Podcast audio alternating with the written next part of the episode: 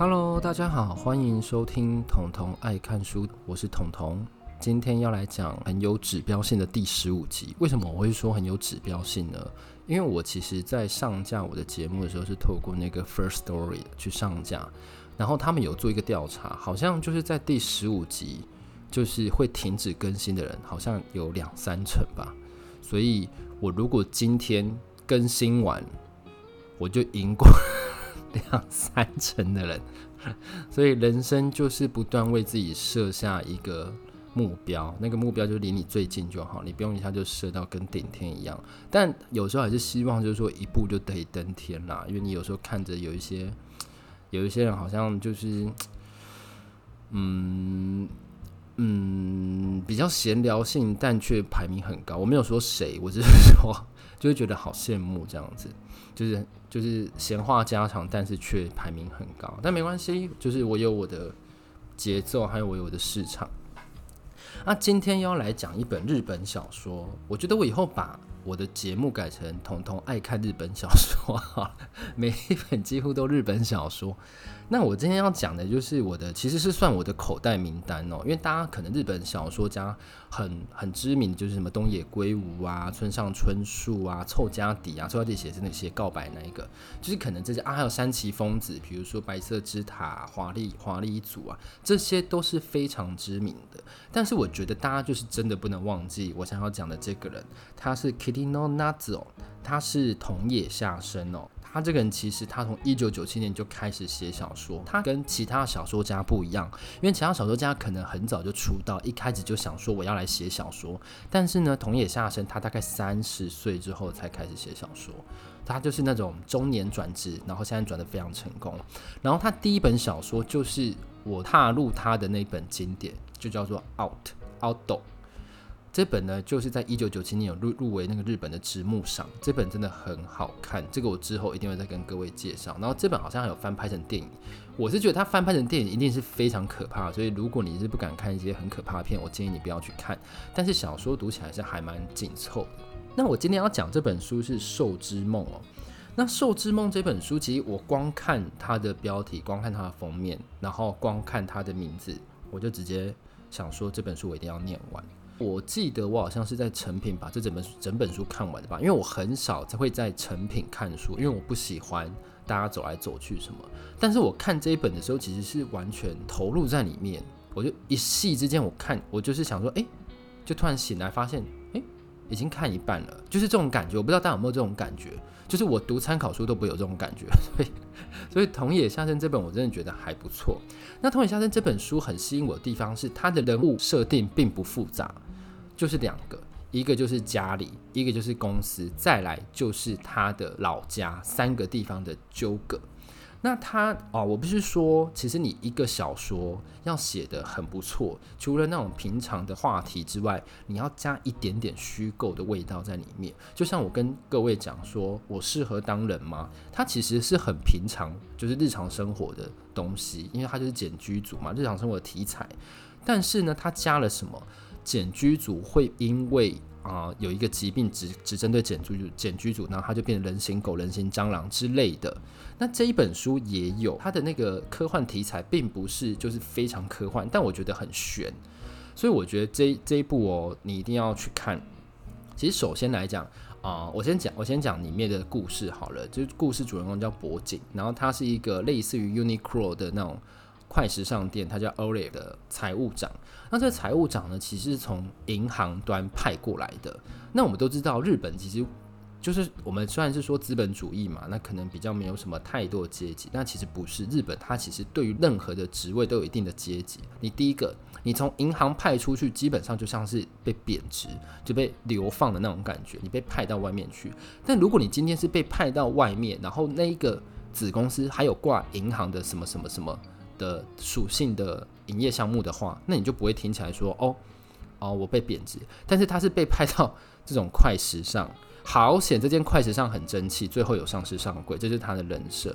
然后呢，他其实蛮蛮简单的，他就是有一个家庭，然后他老婆史代，然后他有一个大儿子，大儿子在北海道工作，小儿子呢就是我们说的简居族，然后小儿子是书读得非常好，然后人设有点像是应该是啊、比较阴柔一点，但他没有明讲他的性向是什么。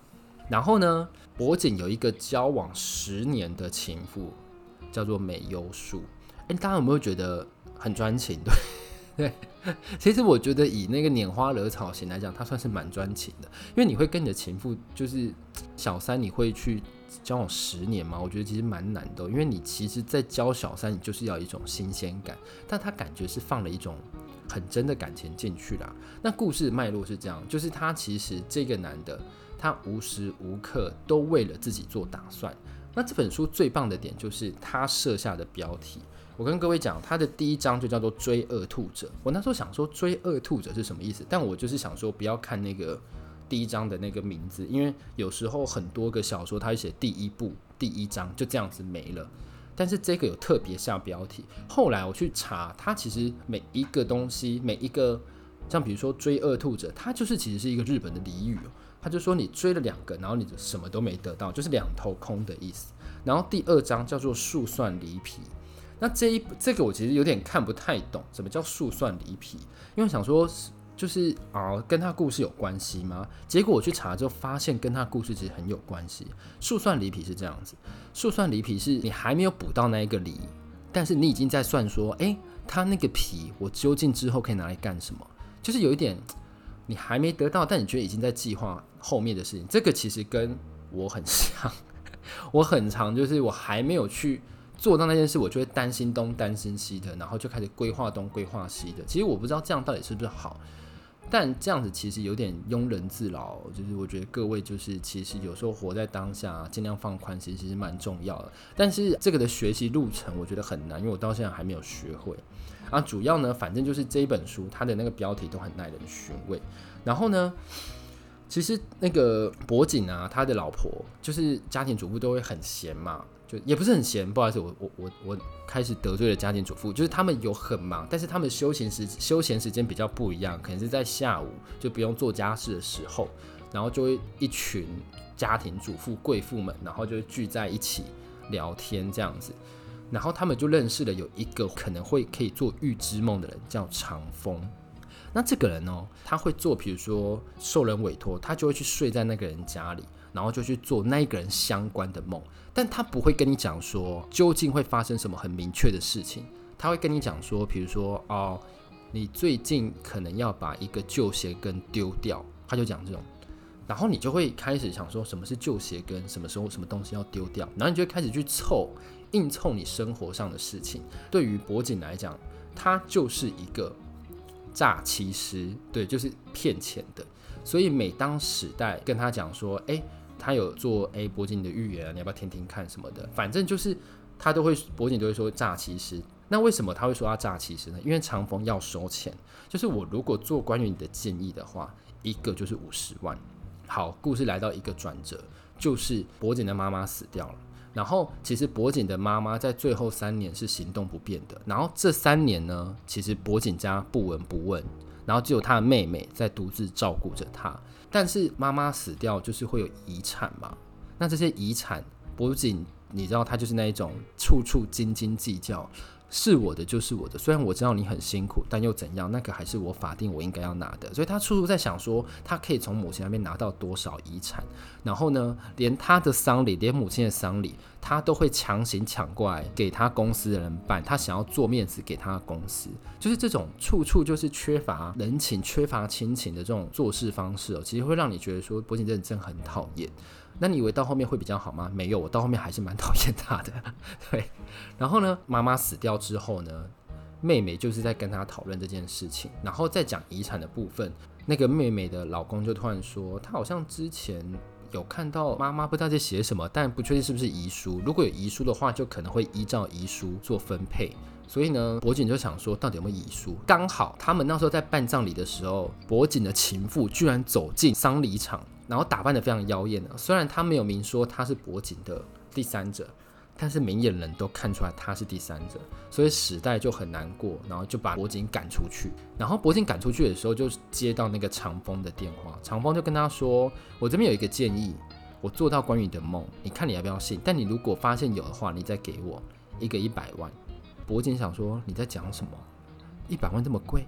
他就这次指示的明确，他说你要赶快回老家去去找出你妈那一封遗书，那一个遗书确实在，而且呢，你要赶快把它烧毁。结果呢，那个博景就赶快跑回家，然后去拿那个遗书，他就真的找到那个遗书，然后他把遗书一打开，发现妈妈真的想要把财产，所有财产都留给妹妹，他心很难过，但还是把它剪碎。然后呢，这才是我觉得最缺德的地方。他又再叫妹妹陪他回去一次，就是说，哎，我们回去找下东西，看妈妈有没有留什么遗书什么的。所以他等于是叫妹妹再回去，然后他在旁边一起找，他就可以有一个完美的不在场证明，还有一个完美的说，你看哦，妈妈没有留什么遗书哦，所以不管怎样，所有的东西都是 fifty fifty，就是你要平分。所以看到这边，我就觉得说，你都不照顾妈妈，那你凭什么去跟妈妈要东要西的？我觉得这个真的是不是不是那么好了。那真的很可恶的地方是，我们不是都知道有遗书吗？那照理来讲，他不是应该要付给那个长风一百万吗？诶，博景就直接跟长风说，没有哦，我没有找到遗书哦。你看他烂不烂？他真的是。很爱计较，哎，真的是越来越让人讨厌。但没关系，更讨厌的还在后面。就是长风就说：“好啦，你不想承认没有关系啊。但我本来想再告诉你另一件事情的。那你如果不想承认没关系，因为你后面会损失的更多。那我们还没有讲到那个博景的公司。其实博景在那个派遣公司是处处在精心计算，说等到那个会长退休或者是董事长退休的话，他就可以爬上那个常务董事。他就是处处在精心计算。但是呢？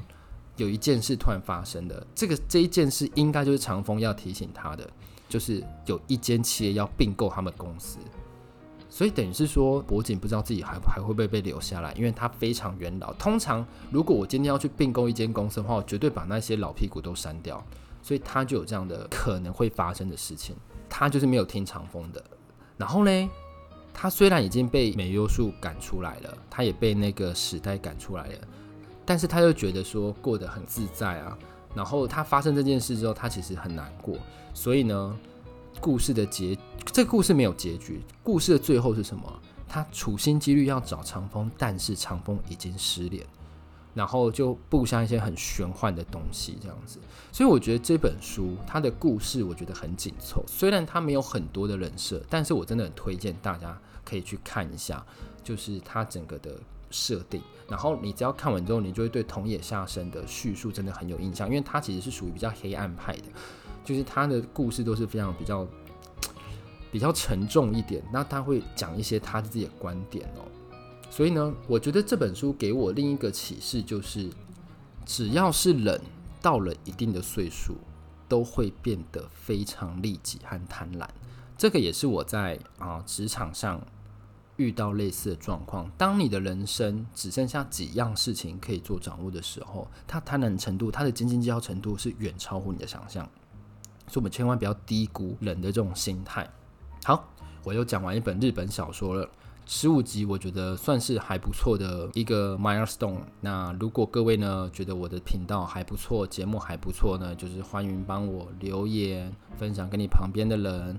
或者是赞助我，或者是可以告诉你想要念什么书。我最近有一点书荒了，所以我又开始在找一些书来看，这样子看一些有没有办法比较适合透过我去讲出来的故事，这样子。